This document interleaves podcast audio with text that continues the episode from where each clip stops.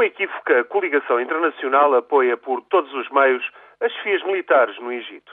Evitar que o poder caia na rua, tentar uma transição controlada no Cairo para um regime que permita algum pluralismo político, mas sob tutela militar, é o objetivo que motiva Israel, Marrocos, a Jordânia, o Iémen, a Arábia Saudita e todos os Estados conservadores sunitas. Noutros países, como a Argélia, Líbia ou Síria, segue-se com a maior das apreensões a revolta popular egípcia que atormenta ainda a Fatah do presidente palestiniano Mahmoud Abbas. Motivos e interesses variam muito, mas todos têm consciência de que a atual situação é insustentável. O pior, que está à vista, é uma previsível guinada islamita num sentido muito conservador no Egito.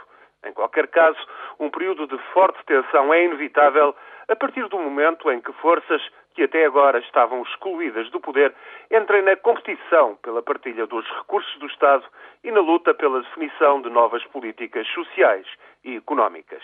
Conter danos é, pois, o objetivo essencial.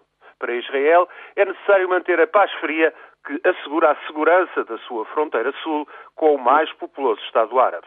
Para a monarquia saudita, por exemplo, é vital estancar o subversivo exemplo das revoltas que exigem a reforma de regimes autocráticos. No meio de tudo isto, os Estados Unidos perdem todos os tabuleiros e a União Europeia é pura e simplesmente ignorada. Perde Washington porque, ao não conseguir o impossível, ao não conseguir controlar o afastamento pacífico de Mubarak, alarma todos os aliados árabes que passam a desconfiar ainda mais do real empenhamento dos Estados Unidos na estabilidade dos seus regimes.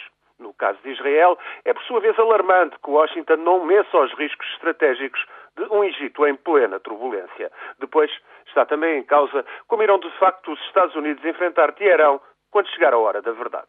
Aconteça o que acontecer no Egito, o facto é que, nestas últimas semanas, todo um sistema de alianças e equilíbrios no Médio Oriente já se esfrangalhou de vez.